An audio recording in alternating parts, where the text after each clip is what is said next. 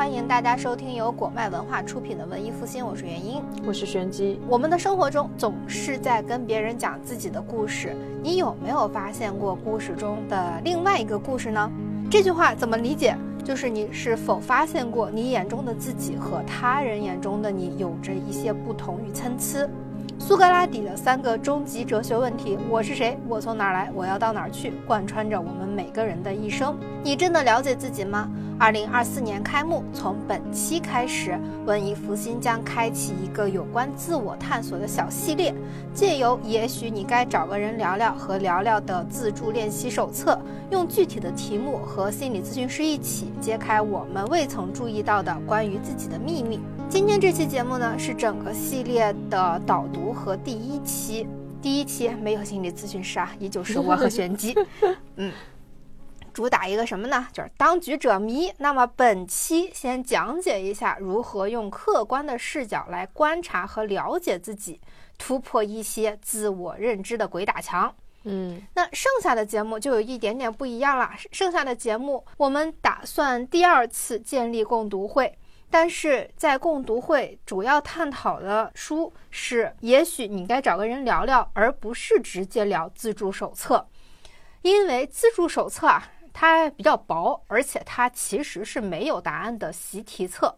我们更多的呢是想一边跟大家聊书本身，然后一边。做做题，收集一些关于自助手册的探讨，再把大家对于习题册的一些思考上的啊，这这个地方没有想明白，或者那个地方是不是需要注意呢？这些单独跟心理咨询师王璇一起录成一期系列引导类的节目啊，相当于一种另类的互动录制。嗯，远程互动，对，延迟互动，对对，非常延迟，因为我们录节目还需要时间啊。因为共读会只有两周，节目录制个十期左右的话，还是有一定的时间差的啊。嗯，欢迎对自我探索这个感兴趣的大家联系小助理来参与本次的共读会。在此强调一下，小助理的微信：国麦二零四零。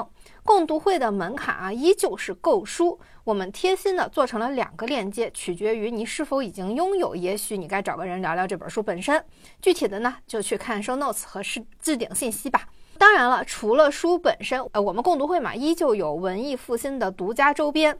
这次是两种贴纸和小笔记本儿。报名的时间呢，截止到一月十六号。我们也会，呃，我们在共读的过程中呢，也会邀请这套书的编辑莎莎来跟大家说一说如何发现这本书，做书的过程中有哪些花絮，以及他对这套书的理解。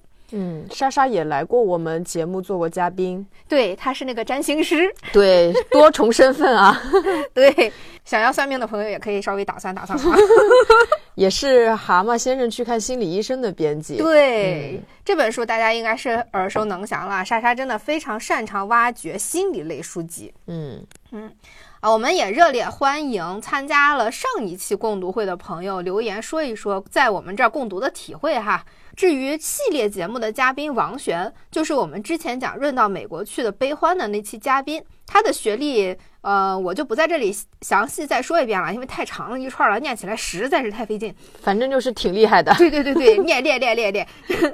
目前他在美国的精神卫生中心从事相关的工作，哇，他的工作内容也是非常的复杂。最最重要的，其实在于聊聊的自助手册应用的是叙事疗法。那叙事疗法呢，也是王璇所擅长的，所以我们来找他做我们这一个系列的嘉宾。嗯，当然，如果你完全对这本书没有了解呢，也可以先收听我们的第三十一期节目，我们在那一期应该是仔细的聊了一下这本书的脉络吧。嗯，今天呢，我们主要是来展示。习题册是怎么帮我们捋一个了解自己的思路的？嗯嗯，那么想要了解自己，首先要先看看自己是谁。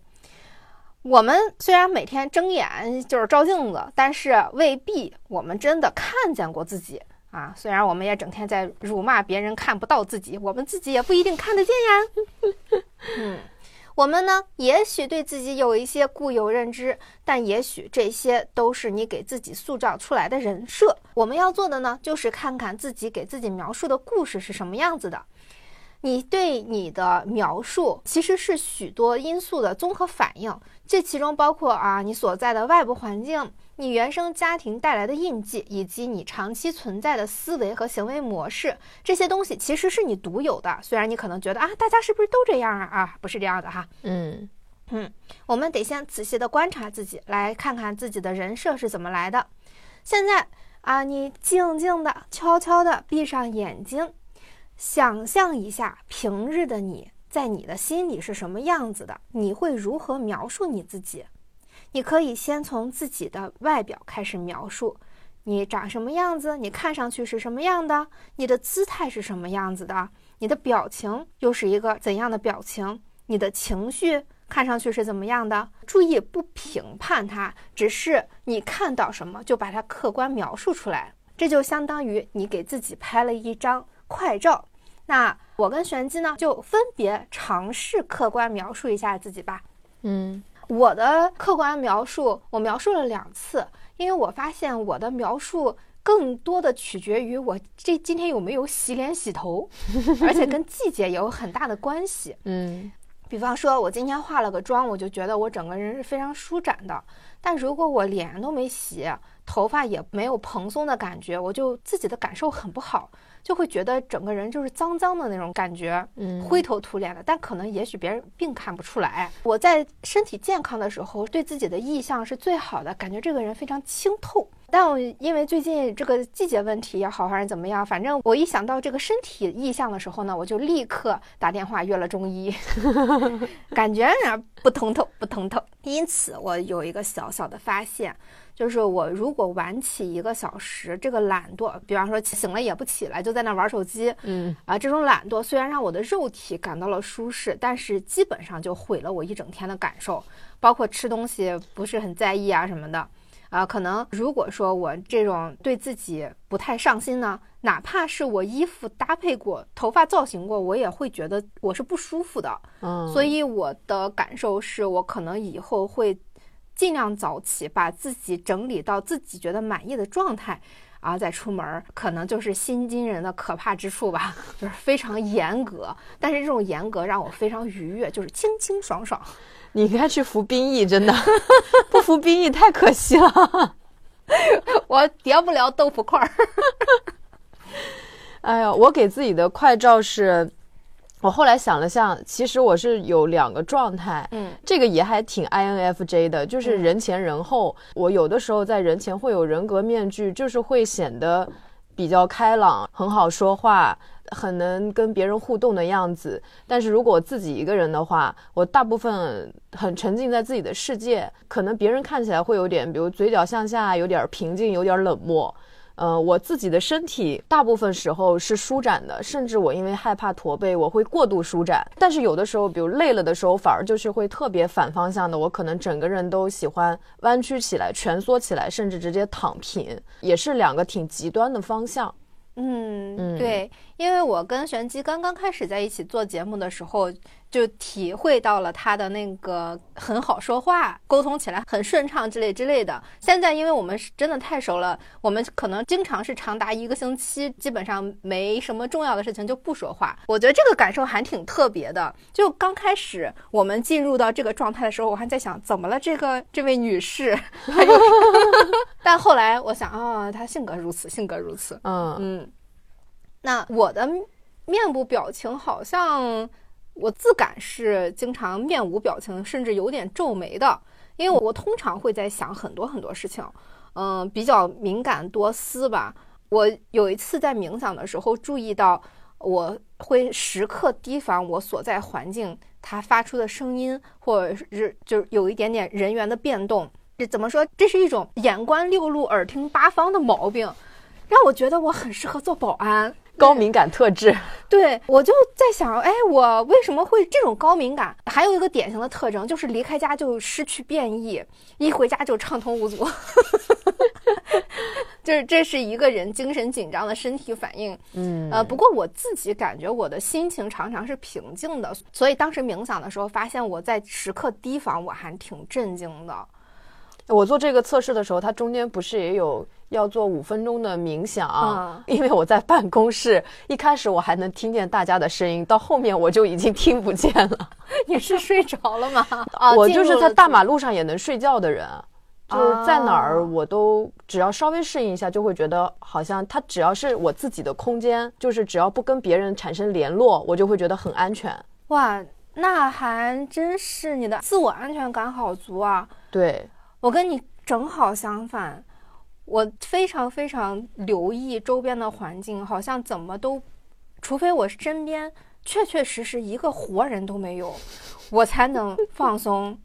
但凡有一个活人，我就会忍不住的去关注他的动向。嗯身体姿态的话，我是有比较大的变化。嗯，我在没有什么自信和自我的那个年纪比较小的时候，我印象很深的是我在表达的时候的姿态动作是不舒展的，会驼背、缩着肩膀去跟人家表达。那我心里当然还是希望自己是舒展的嘛，我的理想自我是优雅的。但是我在把优雅变成行动之前，很很长一段时间会为这个感到不好意思，甚至会扮丑来给自己的优雅倒打一耙。嗯这个矛盾之处让我会思考，我为什么会这个样子？可能因为我小的时候的社会环境讲究的是工农阶级最荣耀，对于小资产阶级的这种装啊，他很很敏感。嗯，那我本来又是对大家的眼神或者动静又比较敏感的人，我就非常担心会不会枪打出头鸟啊，或者会不会引起别人的注意。但是现在长大了之后就知道，你就算装出宇宙去，也没有人搭理你啊。这个世界是非常非常多元的，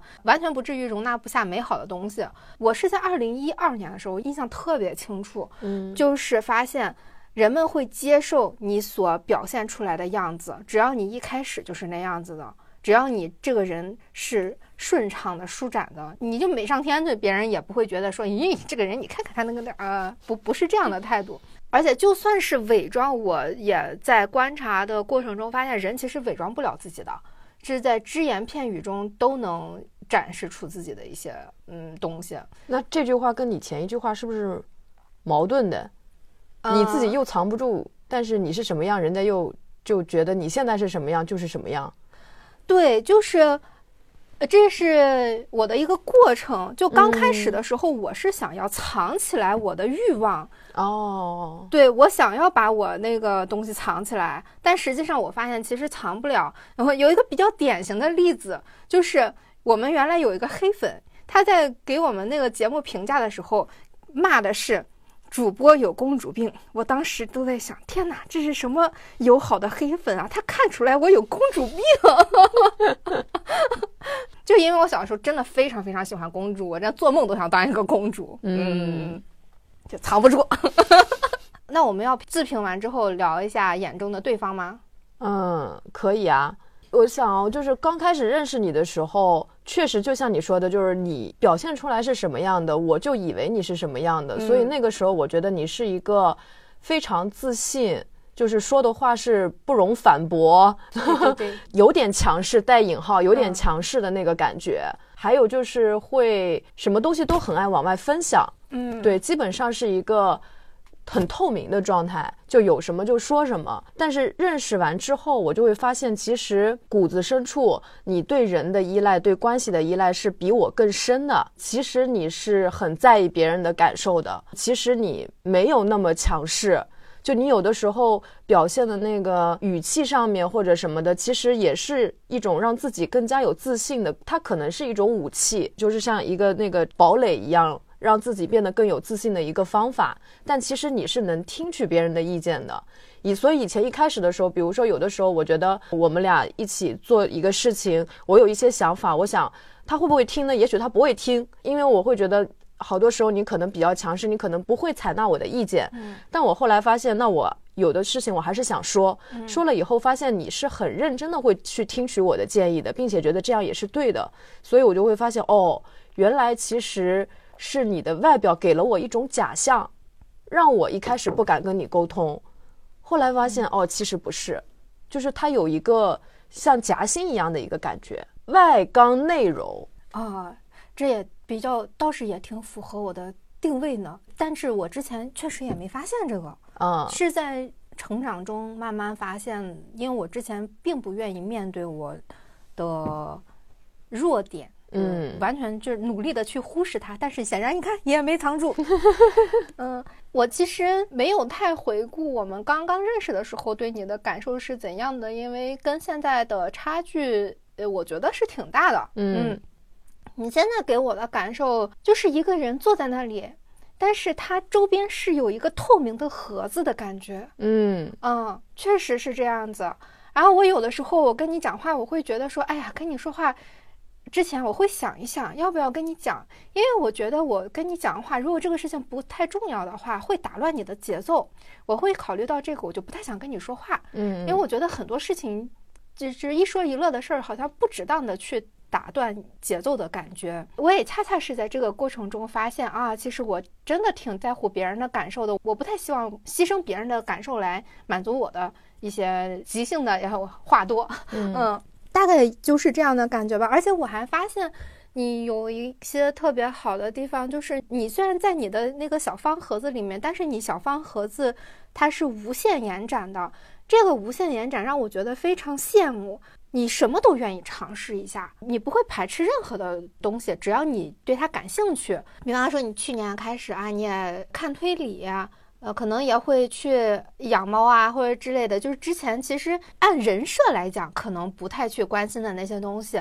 然后在你的穿衣风格上也会发现啊，你怎么都会试一试，你是不给自己设限的。所以虽然是在一个小盒子里面，但是这个小盒子只是把人隔绝在外面，但是是把世界容纳进去的那种盒子。是对他这个就很妙。我每次一想到，哎，我要不要去做这个的时候，我心里会想一下，你我想，嗯，玄机大概率就会愿意去尝试，嗯，那我就会觉得说啊，可以。这其实就是一种依赖性吧，就这其实可以看得出来我对人的依赖性，就是我经常会有一个标杆。我会想一想，我要不要做件事？这件事情，我身边的人会不会做这件事情？虽然基本上不会影响我最后的决定，但是可能会让我觉得说啊，心里有一个同伴感的那种感觉。嗯，对我写下的二零二四年的人际关系的准则，第一条就是学会说不。二零二三年是，我会觉得上班时间。它对我而言是一个还挺珍贵的时间，我有自己的一个工位，然后我可以在那儿看很多东西。所以，我大部分时候我会觉得，就是说我自己一个人状态很好。因为对于我们 I 人来说，如果我一天都在跟你聊天，我会觉得其实很消耗。嗯，它原因并不是你，而是聊天这个事情本身。所以我好多时候我就觉得，OK，现在我到办公室了，旁边有很多人，我的社交量已经够了。嗯，对于我而言，就是旁边有人，就社交量已经完成了，不在乎与人有多少的互动。然后在这个过程中，我可以很舒适的。去做很多很多自己的东西，加上我确实我不太愿意聊没必要的天儿，这也就这是我的问题，或者就是我的特点，嗯，就是有事儿就说事儿，没事儿我就干我自己的。有的时候你跟我说话，我会听不见，因为我就是单线程。对，等到我想回的时候，我想我还得再问你一遍你在说什么，我就不问了吧。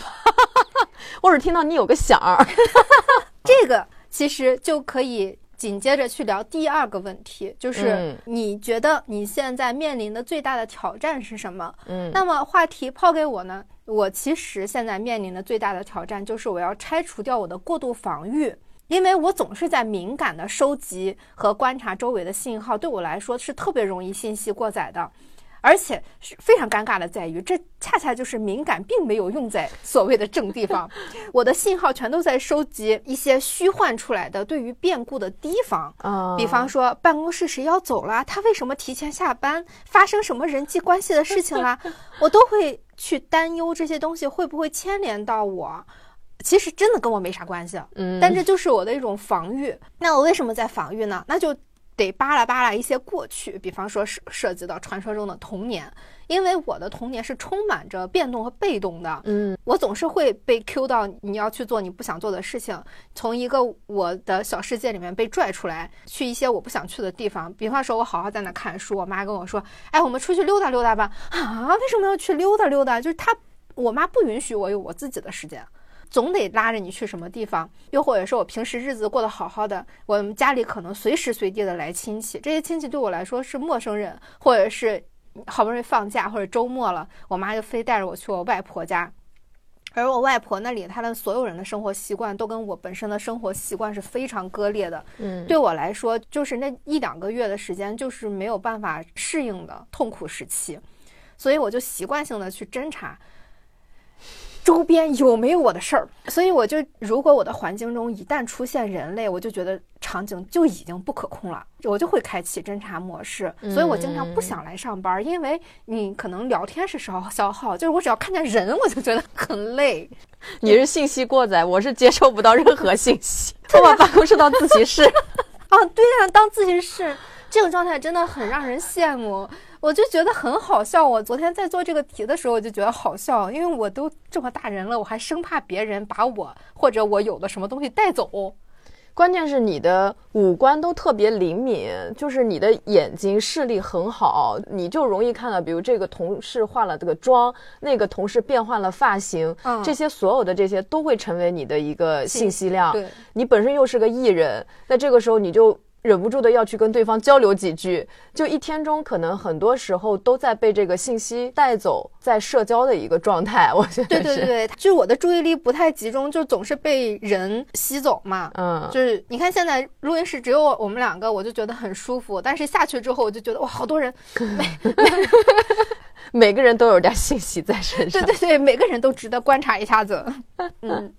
那这个是防御的具体的问题，我们留到下期再讲啊。之所以放在这里说，是因为我们的问题往往不一定是眼前看到的样子。比方说，我刚才一直在说，我最大的挑战是防御，但是可能听上去又很奇怪。那么我防御的具体表现是什么？就是在观察别人吗？不是的，这只是我现在反思到的一个结果。那实际上我真正在做的事情，就像玄机刚开始说的，我看上去攻击性很强。用我们部门的同事的话说，也是看上去非常凶狠，但实际上人很温柔。我一直处在一个防卫过当的阶段。那么，我为了防止自己吸收信息，为了防止别人来找我，嗯，那么我的表现通常就是冷眼看人，态度强硬，不听从建议，呃，喜欢用一些绝对性的词语，以防别人无视我的意见。嗯嗯，那么对于他人的举动，尤其是办公室每次新来一个人，或者是我们调换部门或者什么的，我就特别特别提防，我就要观察别人很长很长时间，甚至在观察的前期，给别人一些非常过度的解读，或者是放大别人的一举一动，总怕有刁民想害朕。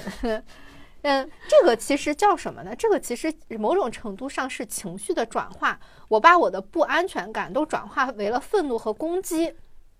这种转化其实非常常见，因为愤怒啊，很是一个非常轻松的情绪，你只需要责怪他人，就可以理直气壮的去操控别人，甚至说改变一些结果，而且还可以很好的隐藏自己。嗯，越是这种就是攻击性特别强的人，我现在在外面看到一些人啊，张牙舞爪的，就是看上去很凶，我都在想，哎呦，脆弱的宝宝。哎，我想到之前不是我们那个行政姐姐还说过吗？就说你现在已经比以前友善。了很多，就说以前就是朋友圈每天都在看你骂街，看这不爽，看那不爽。对对对，之前有很多很多的愤怒啊，我也不知道我每天有怎么有那么多的气可以生，去，呃，而且我在愤怒值特别高的时候，真的完全看不到自己愤怒的背后的那些脆弱，我会就是去忽略他们嘛。但是每个人愤怒的背后又不一定是什么，比方说我的是不安，但有的人可能是出于恐惧啊、无助啊、嫉妒啊、孤独啊，啊，也可能都有，啊，什么比例都占一点，甚至有一些人他在出现上面那些情绪的时候，他的反应是很麻木的。之前我们讲那个局外人的时候，不也说那个莫尔索是麻木的吗？嗯嗯。但其实麻木并不是说他这个人的感受的缺失，显而易见，我们在书里面也可以看得到，他的感受是非常非常多的，就是他被太多的感受而吞噬，产生的一个宕机反应。嗯。所以我真就觉得。我挺喜欢研究人的啊，主要也是研究研究自己吧，让自己健康起来。尤其是我经常会发现，大家表面上是一回事儿，背后又各有各的具体原因，而且有的时候这个具体原因别人看见了，他自己可能也不愿意面对，我都觉得还挺有意思的。对我想到前段时间，我一个朋友，他就是情感上总是有很多暧昧，但是那个暧昧总是没有办法开花结果。然后有一次他在跟我们聊，他跟他他是办公。室恋情哈，他跟他那个上司呢，他就说，我感觉我这个又快黄了，我好像感觉他在拒绝我，他好像不理我了，我是不是说了什么话，应该是得罪了他。他在这么形容的时候，我们都会觉得可能是那个人有问题。后来他就给我们看了他们俩的聊天记录。然后那个聊天记录，其实当时我们有好几个人，所有人看下来都不觉得他的那个上司对他有情绪，就是一个很普通的一个哈拉，可能没有到那么热情的状态。他在感情里面想要的确定性是对方能看到他，能夸奖他，只有这样他才会觉得两个人的情感是流动的。但凡对方比如说稍微挽回一点信息，或者给的信息比较少，他就会过度解读成自己没有被爱的一个感觉，然后他就会。自己开始冷淡对方，比较典型的那个焦虑型依恋。对，但是在我们看来，那是一个非常正常的对话，对方也没有表现出什么情绪，他就解读成了一个对方好像不想理我了，我该怎么办？是的，各种各样的依恋模式，比方说回避性依恋呀、焦虑性依恋啊、啊安全型，还当然还有一些混合型，混合型就是回避和焦虑掺在一起的。嗯啊，这种我们都会放在后面的系列节目里面讲。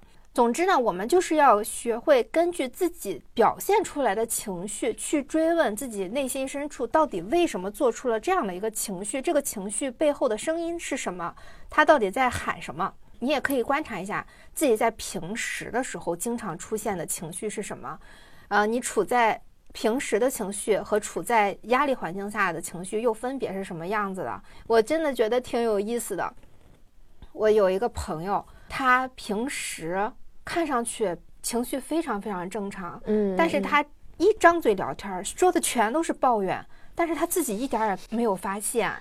我后来想了想，他为什么总是在抱怨，并不是因为他觉得这些事儿多么让他烦恼，而是他在发出一个他想被关心的信号。他觉得他孤独，嗯啊，他但是他孤独，他又不知道跟人家聊点什么好，他就只好拿自己开刀。又没有办法用一个比较积极的方式表现出来，他反而会把别人推得更远。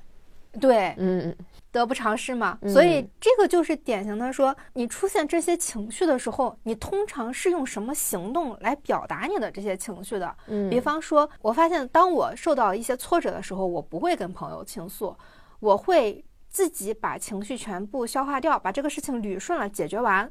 过了一段时间之后，才会去淡淡的说一嘴。但是我遇到开心的事情，就会一定要到处跟朋友讲，报喜不报忧啊。对对对，还挺典型的。还有就是我小的时候，在情感上感到不安的时候，我会去喝酒蹦迪。但是现在我选择占卜。嗯。这些行为呢，其实可以判断的出来，我是一个主动选择不跟人产生过多连接的类型。嗯嗯，那么连上我刚才说的防御一起看，我的底层逻辑就是，一旦我跟人产生依赖关系，我就会忍不住的担忧。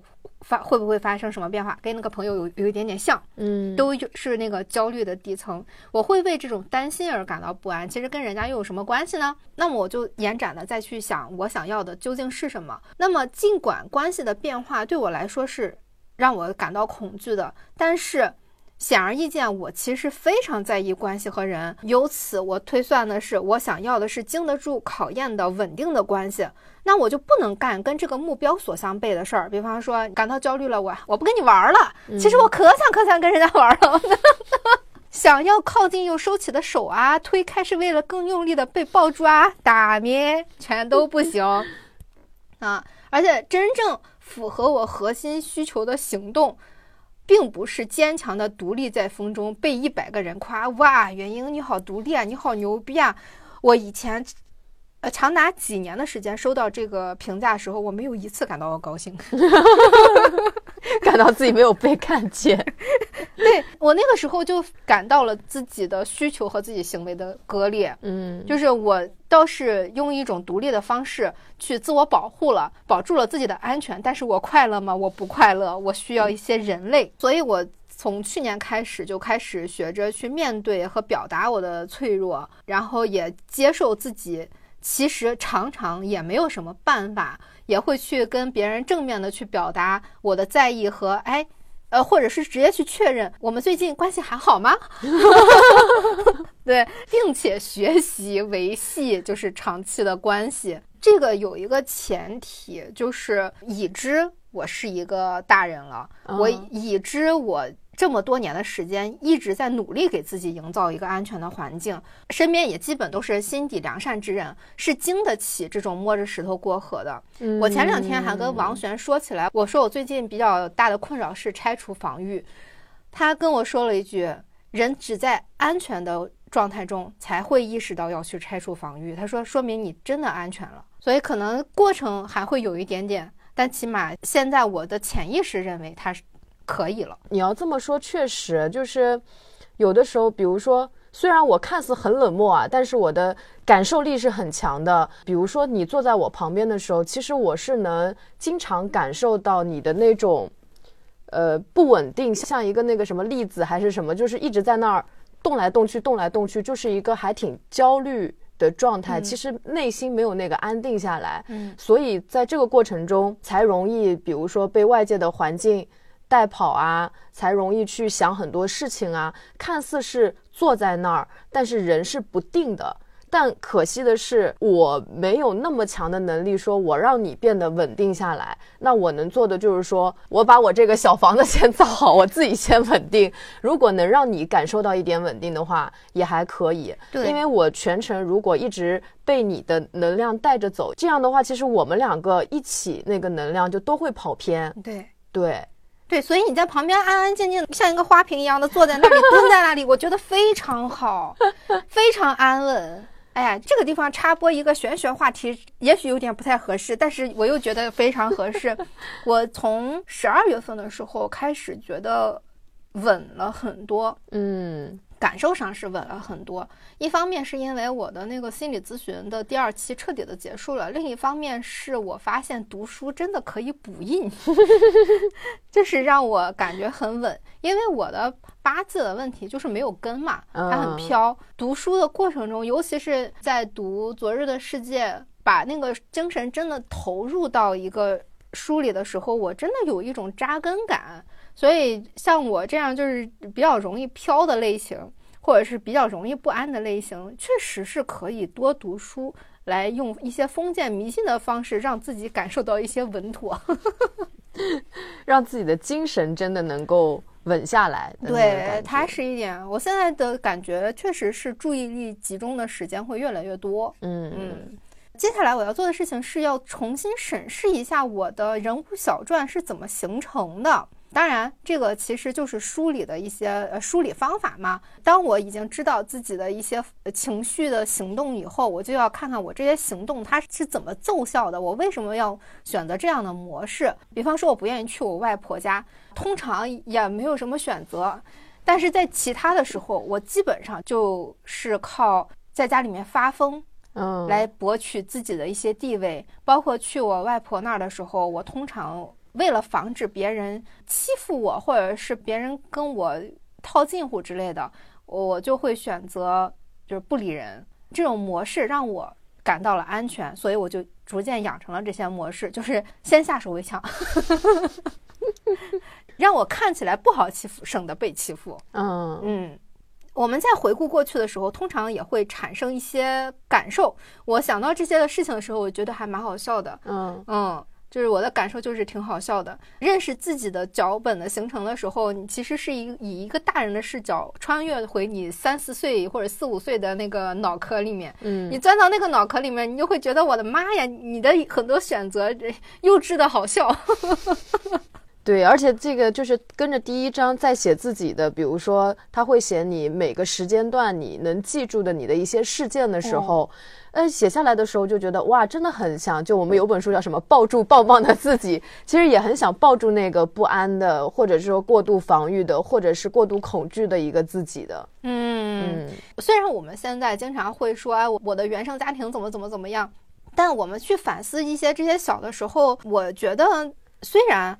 家长不一定会做家长，但确实目前来说的很多选择已经跟他们没有太多的关系了。而且在遇到同样的事情的时候，每个人的性格不同，做出的选择也会不太一样。你看，像我选择了攻击，但是我表姐的选择就是在家里面拼命做家务，讨好吗？对对对，嗯，他就觉得自己做一个乖乖仔就可以避免一切的攻击。嗯嗯，很难说我们两个谁的脚本是成熟的。但肯定都会最终变成自己的课题。嗯嗯，所以在重新审视自己的脚本和人设的时候，我们可以关注自己的每一种感受。你可以看看自己每一个感受都有怎样的故事，尤其是那些开心的感受。我做自己的那个意向的时候，开心基本上都是马戏团。我小时候感觉被父母带去马戏团是非常少见的，就是母慈子孝、兄友弟恭的时刻，就是纯粹的开心，没有一丝丝的阴影。嗯啊，而且我也非常喜欢去动物园儿，虽然动物园带给我的不仅仅是幸福，嗯它甚至会有一些惊喜。因为我印象很深的是，我小时候不知道第几次去动物园儿，也许是第一次，也许是第二次，我买了一根烤肠。那个烤肠就被狼叼走了，那个狼离我非常非常近，但是是开心的，是吗？对，那就很好笑。嗯我想到这件事情的时候，我会想，你看我爸妈在很多时候他们没有不是一个很好的家长，但是他们在这样的时候没有责备我，嗯，没有说你看你怎么不看好你的肠，你你怎么怎么样，他们依旧保护了我在一个动物园里的整体的快乐的氛围。所以你在这些回想的过程中，我也会想，哎，你看我爸妈也不是那么一无是处嘛。那你有什么想到的，就是关于跟感受相关的故事吗？呃，我就分享一下我做这个第一章我的一个很大的发现吧。嗯嗯，就是这一章我先捋的是，嗯，我的一个画像，然后我捋出来的就是我发现我这个人比较冷漠或者对人情比较疏离的原因，是因为从原生家庭来说，就是我爸爸的爱，其实我觉得他是有条件的爱，他是一直会告诉我他很辛苦的在养育我，然后告诉我穷人的孩子早当家。虽然他没说你一定要报答我这个话，但他会说他有多辛苦，导致我很小的时候就知道要知恩图报。嗯不能欠人家的，就有这样的一个心态。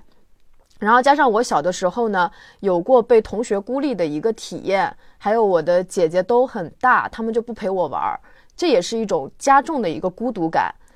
对哦，然后再加上再长大之后，就是我绝交的这个朋友，嗯他是因为我被他的爱捆绑，然后进入了一种过于黏腻的关系，导致我更不想靠近人了。他不光是过于年纪的问题，他真是这个掌控别人的生活，我感觉他都感觉在你身上在打副本。对，就是因为你看，就从小到大的各种经历，一方面是我不喜欢亏欠别人，另一方面是害怕被孤立，所以我就先自己孤立起来。还有就是我因为被捆绑的太厉害而感到很窒息，所有的这些呢，导致现在就是过多过重的亲密的人际关系对我而言其实是一种麻烦。是一种困扰，我是希望人际关系能够轻松一点、简单一点，就没必要那么沉重。所以我在公司，我不会跟人一块儿去上厕所，我会觉得这但凡形成一种承诺性的东西，它对我而言就是非常沉重的。我就会回想到，哦，我我那个朋友每天问我你今天干嘛？你上午干嘛？你下午干嘛？我在家呀，啊你在家不就没事儿吗？我在家没事儿，我就得陪他出去逛街，就是他会让我梦回到那种体验。所以，就我觉得现在对于我而言，我非常享受我自己带着一个透明的房子的感觉。哦，我之前一直想的是，因为你的这些经验会让你有足够的时间和空间去打造自己房子内部的东西。嗯，嗯我自己的精神世界也比较丰富。嗯，就我是能跟自己待很久的人，我需要的关系量跟一般人比可能会少那么一点点。就是我不需要那么黏腻的关系，黏腻的关系它会给我一种很强烈的窒息感。所以，就算我跟我的伴侣，其实，比如说他出差，我们一天可能就简单聊几句天，也不会说我们要视频呀，我们要干嘛呀。我们在家也是他在书房，我在客厅看电视，就不一定说是很紧密的那种捆绑的那种感觉。我有一个纳闷儿啊，嗯就是你看我们所表现出来的形式都是跟人的关系不是很紧密，我大部分时间也是自己待着，但好像你是真的不需要人。我我也会有时候想，我对人的需要是是出于我身边确实还没有人。我觉得是跟本性有关系。嗯我跟你接触的时候，我会觉得你的性格上面其实对人的依赖性还是挺强的，不管是对于对你的一个关注、对你的认可、对你的关心，就各方面和你的连接，各方面其实都是很强的。但这里面有一个矛盾之处，就是我需要心里觉得踏实，觉得我跟这个人是有链接的。但是你真让我天天跟人打电话、视频，一天聊八百句天，我又觉得烦。就是他可能有一个度在里面，对对，就可能心里面会想要一些稳固的关系，但是这些稳固的关系又不能跟我已经形成了的行为模式有太多的冲突的那种感觉。嗯，我觉得这个也不好说，因为有一些人你可能得实际的近距离接触，是不是才会更明确一点？但我基本上，你看，我如果跟我闺蜜在一起待到第二天，我就已经饱和了，我就急需回家自己再待一天多。就是我又有那个额度，就这个就很难拿捏。嗯，需要，但是有一个限量。对对，限量需要。我现在都不是说我生病了，我这种孤僻是我生病了，而是说我的出场设置加上后天的环境，让我现在非常享受我对于人际关系这种近乎于可能就一点点的一个索取的一个状态吧。嗯，但是这个其实是要有相应的代价的，这个代价就是我需要比较独立，我不可能在要求人际关系简单的同时，我还不是一个独立的人，我肯定在某些程度上我能够负担自己很多东西。这样的话，我才能跟我的朋友、我的爱人能相对的独立一点，可以自己做一些事情，不需要对方过多的参与。这种独立呢，是源于我希望对自己有掌控感。我是做了这个才发现，我对自己的掌控欲是很强的。所以很多时候我会出现焦虑的情绪，这种焦虑的情绪往往来自于失控。对于时间管理的失控，对吧？比如迟到，或者对于自己做一件事情，哎，突然发现自己做不到的时候的一种失控。有时候甚至为了这个掌控感，我希望能掌控，我会舍弃掉很多的机会。而退到一个最安全的一个角度，就是我只掌控最小最小的东西，只要保证我这样是很安全的就可以。我其实做这个习题是想解决我最近在我自己瑜伽练习上的一个困惑，因为我现在练的比较深，然后它有一些比较高难的体式。这个高难的体式呢，是需要你对人体内部的构造觉知非常强，你才能做到。但凡做不到，非常容易受伤。这个是我今年全新的体验，所以我在练习中也有点像我人的体态一样，要么是过度伸展，过度伸展就表现在以前这些我都能做的时候，我很容易说哦，这个我能做，我会忘了中间的过程，加强我的根基，保证我的呼吸而去做到那个状态。我只是为了做到，因为这样我就掌控了它，嗯，就是为了掌控那个结果。但是在掌控的过程中，但凡我遇到挫折。比如说，我今年经常会腰疼，就是因为我那个后弯，我没有找到一个合适的方式，然后我就迅速的往后退，又做了最坏的打算。就我当时就想的是，我如果练不下去了怎么办？就是这个到底是不是我未来要做的一个事情？就迅速的退回到一个最坏打算的一个状态。这个就是保证我的最低安全度和我的最低期待值。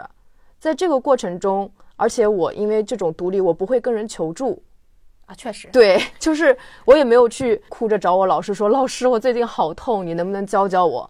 就我也没有找他，因为我觉得老师教的已经够多了，一定是我太笨，这种自我攻击，优等生真可怕呀，就是觉得一定是我没明白，我这悟性不行，可能我干不了这个，就我练不了瑜伽。然后直到有一天，就是我回家的时候，就跟我老公说我腰痛嘛，他就问了一个。正常人都会问的问题，他说：“那你自己在家有练过吗？你自己有没有上网看看是什么原因啊？对吧？你有没有找你老师问过啊？”我说：“我都没有，你连百度都没有问过。”对我当时完全不会说，我上小红书看看有没有同样腰痛的人，他们是怎么去克服这个问题的。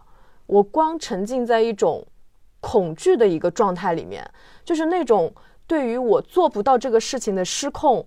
我被他冲昏了头脑，每天都是很焦虑，一进到教室就是完了完了，我今天会不会又会腰痛？就是那么一个感觉，就相当于我整个人从很自信的舒展，曾经我什么都能做到，后来我遇到了困难以后，立马退到那种自我保护的一个蜷缩状态，就很像我平时身体的一个状态。嗯，呃，有的时候是很挺拔的，但有的时候就整个人就窝瓜一样就窝在一起，我就没有想过我要去安安稳稳的一点点去探索最小的可实行方案。但凡遇到点挫折，就开始自我攻击，所以因为做了这个练习，我就看到我做事情的习惯性模式，就是容易从过度舒展和蜷缩逃避循环往复。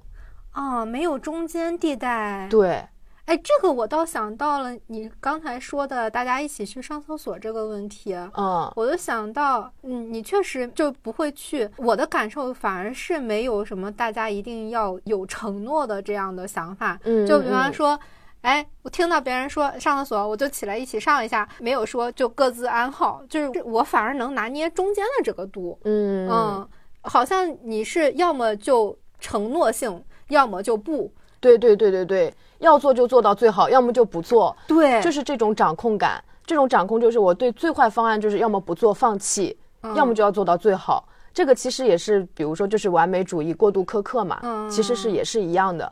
然后我因为这个，我就意识到，如果我真的要学会做好一件事情，我首先一定是要正视对失败的恐惧，嗯，对无法掌控的恐惧，然后同时我要清洁我大脑的这种混乱意识状态。就我在非常混乱、整个人摸不着头脑的时候，在这个时候得让自己冷静下来，然后找到那个可实行的最小方案，同时要学会求助。这个就是我现在面临解决问题的方案。嗯，对，而且还有一个台阶吧。听你的形容是，要么就在，比方说一个楼层它有十级台阶，你要么就在第一级，要么就在第十级。对，也许你也可以去探寻一下，如何在一到十这个过程中来回自由奔跑的这个度，因为很多事情它不是非黑即白的，可能就是你可能经常要往经常往上走一走，再往下退两格，再往上走两格。这关系也是这个样子的，呃，可能练习也是这个样子的。因为以我自己健身的也是这样子的，比方说，我以前可以举八十 kg，但我现在只能拉六十。嗯，呃，我在遇到这个事情的时候，我自己的第一反应不会是说，完了这个东西我要彻底把它放弃了，或者说我要努力重新回到最好的阶段，我就在跟我自己说。冬天啦，你的体重也轻啦，而且你也很久很久没有硬拉了，那你拉不起来是很正常的。那我们明年夏天再说，再突破一下。今年就先这样，就先保持一一个相对来说居中的状态就可以了。我我会这样去安慰我自己。对我现在也是会比较弹性一点，就是今天能行就行，不行就拉倒。嗯，但是之前就觉得我不行，是不是因为就是我在逃避，我在偷懒？有的时候就是怕自己。其实是一种逃避、偷懒，但是在合理化，就是对自己，我觉得有的时候就是过分严苛了啊！是啊，你的严苛是另外一种严苛，对，就是自我审视到一个过分严苛的一个状态。哦，咱俩的严苛还真是不一样。你是对自己有苛求，对我对自己的要求是舒服，我可以牺牲很多其他的东西来让我整个人感到舒服。嗯啊。但是在别人看来，可能就是严格的。比方说，我的饮食非常严格，可能别人就觉得说，哇，你这样得劲儿吗？我想，那不得劲儿，我图什么？啊，我对自己苛求，好像是就有点类似像那种苦行僧精神的自我要求的那个苛求度，就是我会时刻去辨别，我知道我自己的恐惧，然后我就会想，我这个恐惧到底是源于我真的做不到，还是因为我的害怕闪躲？就是老在探索自己和内心自己的一一个状态，就自己跟自己较劲 真真有意思，真的很有意思。小小房子里内容很多。我一直觉得你是一个很能放过自己的人，但是也是有你自己不太能放过的地方。对对对对对，就是像我，我人生可能在意的东西没有那么多。所以很多东西我其实都是可有可无的，但是在自己比较在意的东西上面，就容易产生一种苛求、完美主义的一个倾向。发现我们两个的这个特征，在完美主义上好像听上去你是在苛求自己，但实际上它产生了一个很好的好处，就是你看你是一个计划性很强，而且你看通常都是我们两个在同样收到书的时候，你是先看完的，让我觉得这一方面是很厉害的。这个确实是你的完美主义和苛求的一个带来的一个很好的地方。那我可能经常会放过自己，让我自己觉得很舒服，那我可能是太舒服了，我 我经常会要拖到最后。一刻，嗯，就它都会是有一个正反面的同一个特质。对对，嗯，我好像也没有别的东西让我精神紧绷了，也就这事儿让我精神紧绷，因为它跟我最在乎的东西是密切相关的，因为我的人生追求，我就想寻求智慧。你看，这也是一个非常冷漠的人 要追求的东西。就我也不追求爱啊，不追求啥的，我就希望能让自己活得越来越抓到一些本质的东西。那它其实是我借瑜伽来修行的一个方式，嗯嗯，所以我在这方面就会很容易不放过自己。啊，因为如果瑜伽卡住的话，相当于修行也卡住了。对，然后我就要经常去辨别这种状态，它到底是真的，它是真相还是一个幻象？那要这么想想的话，对我自己没有什么所谓，我是那种活到什么时候都可以的，但是可能很真实，我会更倾向于说，哎，我获取到了什么东西的时候。能不能跟身边的人一起分享？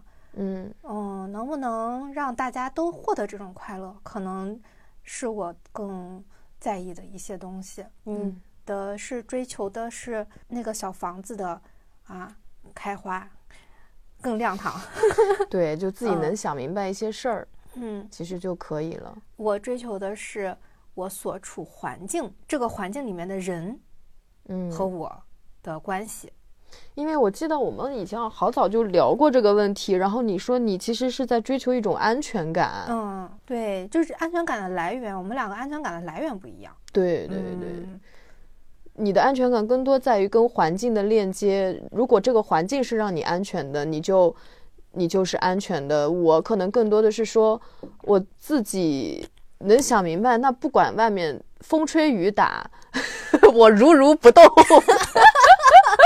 哎呀，我忽然想起来，我上小学的时候，老师说那个自习大家都要大声念书，我说我念不下去，因为太吵了，我理解不了书里在说什么。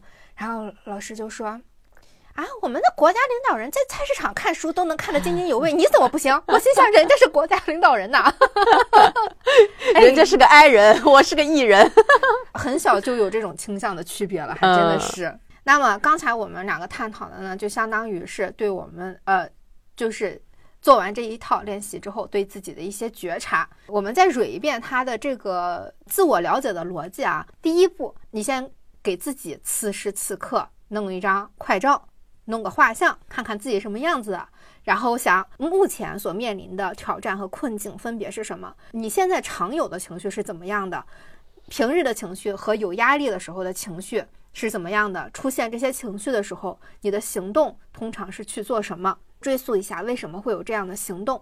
这些行动分别对背后对标着怎样的故事？哎，还有一个事儿，就是你要重新梳理一下你人生中的外部角色，比方说你的爸爸妈妈、你的姥姥姥爷什么的，哪些人对你来说是帮到你的角色，让你感觉说，哎，有产生好的情绪、好的感受？那有没有人，他其实是让你的感受？帮倒忙的，嗯，这样的角色也是有的啊，通常是家人啊，帮忙的通常是朋友，嗯，然后最后你全都搞完这些之后，你就看看，哎，你对自己有没有什么新的觉察？这些一定要写下来啊，一定要写下来。对，好久没写字儿了。对 你写的过程中是有助于帮你去梳理的，可以有更长的，其实就是冥想状态嘛。嗯。那么，有关也许你该找个人聊聊的自助练习手册的第一期呢，我们就讲到这里。好久没有剖析自己了，希望大家觉得还挺好玩的吧？嗯，对，我是觉得其实这本书并不是说让你去发现就打引号的自己存在的问题，对我有什么毛病，我低人一等。其实不是这样的，而是说你能更清楚的知道你为什么会变成现在这个样子，对，以及你能不能接受你现在这个样子，对，以及你能不能面对自己的真实需求。你，我们每个人都说，我觉得现在的生活很无聊，但是我也不知道我想要什么，我也不知道我想做什么。我们是需要通过梳理自己来看自己的核心需求的。嗯，就哪怕你看我跟玄机在表面上看上去都是。不近人情的，就是都是跟人产生的链接很少的，但是你看我们底层的差距是如此之大。对对。那么第一期就到这里，对共读会感兴趣的小朋友们，记得一月十六号之前加入共读会哦。拜拜，拜拜。